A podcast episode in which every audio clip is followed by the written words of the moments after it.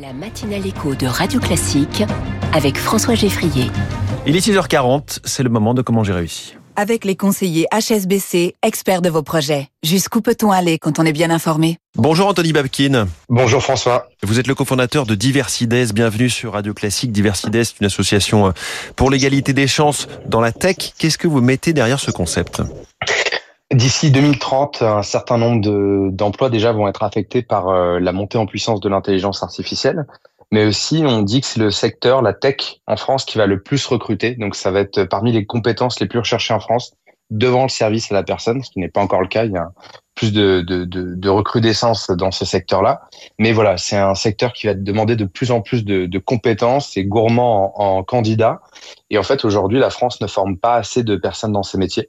Donc il y a un vrai, vrai enjeu de faire connaître ces métiers au plus grand nombre et faire en sorte que de plus en plus de Français se disent qu'ils ont peut-être leur place dans ces métiers. Mmh. Euh, seulement, on constate aujourd'hui que beaucoup de, de, femmes, mais pas que, beaucoup de minorités, que ce soit des personnes en situation de handicap, des personnes euh, qui se sentent peut-être parfois discriminées dans ces métiers-là, n'osent pas aller vers ces métiers, parfois par manque de connaissances, parfois parce qu'ils ne se sentent pas vraiment représentés ou à leur place dans ces métiers.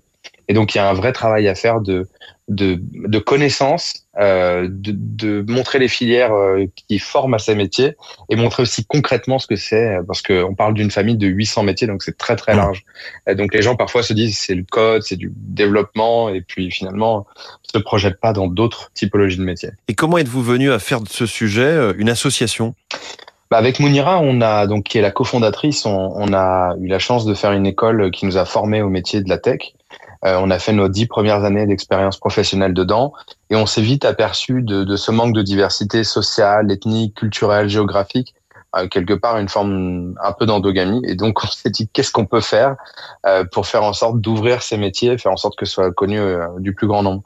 Et moi, je dirais que c'est peut-être un coup de colère. J'étais dans une entreprise où j'avais l'impression d'avoir beaucoup de profils homogènes. Nous-mêmes venions de banlieue avec Monira, on est originaire d'Evry-Courcouronne. Et c'est vrai qu'on a envie, de, on avait envie de voir des profils différents. Et donc, euh, on s'est dit, il faut qu'on crée quelque chose. Mmh. J'ai quitté mon job un peu euh, sur un coup de gueule. Vous ne vous reconnaissiez pas, en fait, dans cet écosystème de la tech? En fait, de moins en moins. Et je pense que ce sont des métiers qui, euh, des métiers d'avenir qui permettent aussi de créer de la valeur sur, euh, sur plein de choses. Ça peut être créer des services de demain, des services de proximité. Ça peut être des choses aussi qui, qui viennent en réponse, des solutions qui viennent euh, en réponse à des problématiques très locales dans un quartier, dans une zone rurale. Euh, donc on voit bien que c'est le futur aussi de, de, nos services, de nos, de, de nos entreprises dites locales. Et donc c'est vrai qu'on s'était dit comment ça se fait que ces métiers-là parlent aussi peu à des, des, jeunes comme nous qui venions de, bah, de territoires qui sont peut-être euh, parfois moins au courant de ces opportunités-là? Concrètement, que fait l'association Diversides auprès des personnes qu'elle accompagne? Vous vous incitez à reprendre des études ou de la reconversion professionnelle ou vous aidez des projets d'entrepreneuriat? Le gros de notre travail, c'est euh, informer, informer massivement. On a un programme qui s'appelle Déclic numérique, qui a aidé plus de 10 000 personnes en France à reprendre la route de la formation et de l'emploi dans les métiers de la tech. Euh, c'est un programme très court, 100% en ligne. La prochaine édition est d'ailleurs euh, lundi à Aix-en-Provence. Et la particularité de ce programme-là, c'est vraiment faire en sorte de sensibiliser au métier, c'est quoi les formations qui y mènent, ouvrir vraiment les chakras et faire en sorte que n'importe quel Français qui a envie de se reconvertir puisse se dire c'est possible. Deuxième programme qu'on a, c'est un programme d'aide aux entrepreneurs. C'est un programme pareil qui est court mais qui va aider des entrepreneurs qui ont un projet dans la tech et qui a un projet à impact. Je pense à une entreprise qu'on a accompagnée il y a peu de temps qui s'appelle Kunto, K-U-N-T-O. C'est une application qui aide des personnes en situation de handicap ou de fragilité à continuer à faire du sport. Et on a un dernier programme qui a vocation à faire grandir les entreprises sur des enjeux d'inclusion et de diversité. Donc euh, on, on, est un pont, je dis souvent, entre euh, d'un côté le monde de l'entreprise et de la formation et de l'autre euh, des gens qui ont envie de prendre leur place dans ces métiers. Qui finance vos activités? Notre nos plus grands mécènes, c'est à la fois alors il y a l'AGFIP, Google.org, la, la branche philanthropique. On a aussi l'APEC récemment, on a aussi des, des grandes entreprises, euh, bah, cette fois-ci plus publiques. Donc il y a le, la French Tech, euh, euh il y a également euh, euh, le plan d'investissement dans les compétences. Donc c'est parce que côté bénéficiaire, c'est un programme gratuit. Exactement. C'est aussi le but de l'association, c'est de réussir à, à, proposer finalement à n'importe quelle personne qui a besoin d'un coup de pouce, ben, un service qui puisse être gratuit. Donc chacun met un peu la main au portefeuille, nous aide, contribue. Et puis c'est pas que de l'argent. Il y a beaucoup de gens aussi qui viennent en mécénat de compétences, des bénévoles. Je trouve que c'est la force de l'associatif. Et très clairement, dans les programmes qu'on mène, sans les, sans les bénévoles, sans les, les mécènes ou le mécénat de compétences, ben, on n'a pas la même force de frappe. Parmi vos bénéficiaires, beaucoup de, bénéficiaires du RSA, euh, beaucoup de personnes en situation de, handicap. Qu'est-ce qui fait que vous réussissez à les faire monter à bord?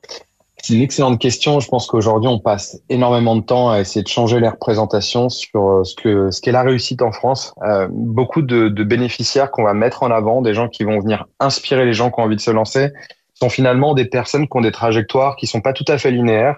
Ils peuvent être parfois euh, victimes de discrimination, ils ont pu euh, rencontrer des obstacles dans leur vie, ils ont pu aussi parfois vivre des moments pas forcément agréables, mais ils ont su rebondir, ils ont su trouver des personnes pour les accompagner, des organisations, des formations, des acteurs euh, bénévoles. Et donc notre souhait, c'est de montrer qu'on n'y arrive jamais seul. Et donc nous, c'est d'être un peu un connecteur vers tous ces gens-là. Donc ça veut dire que dans les coachs qu'ils vont rencontrer sur certains ateliers, je donne un exemple tout simple. Il y a la semaine euh, de la nationale des personnes en situation de handicap qui arrive bientôt. Et typiquement, on fait souvent une semaine spécialisée à cette occasion pour redire qu'est-ce que le statut RQTH, c'est quoi cette reconnaissance de travailleur handicapé, pourquoi ça peut être au bénéfice de la personne en situation de handicap. Et donc, on essaie de lever des freins, des barrières psychologiques souvent qui sont aussi ceux du demandeur d'emploi et qui font que bah, ça peut le freiner dans sa reconversion, le freiner dans son projet professionnel. Damo, vous êtes en ligne ce matin avec nous des États-Unis. C'est un rapport avec Diversides? Oui, exactement. J'ai eu cette chance d'être euh, dans un programme qui s'appelle Leaders to Watch, qui est euh, lancé par euh, la branche philanthropique de Google, qui s'appelle google.org. Et donc, on a cette chance de participer à la semaine, euh, la semaine de l'ONU, qui est en faveur des grands changements, des grandes mutations sur le climat et sur les questions sociales. Donc, ici convergent beaucoup de chefs d'État, chefs d'entreprise, responsables d'associations, bah, qui partagent leurs solutions et qui essayent de voir le, les mêmes objectifs de développement durable d'ici 2030. Un cap qui va être difficilement atteignable, mais, mais qui est très souhaitable. Donc, on se partage tous les bonnes pratiques ou en tout cas euh, nos envies communes de faire avancer euh, les choses dans le bon sens. Anthony Babkin, cofondateur de Diversides, merci beaucoup d'avoir été ce matin sur Radio Classique.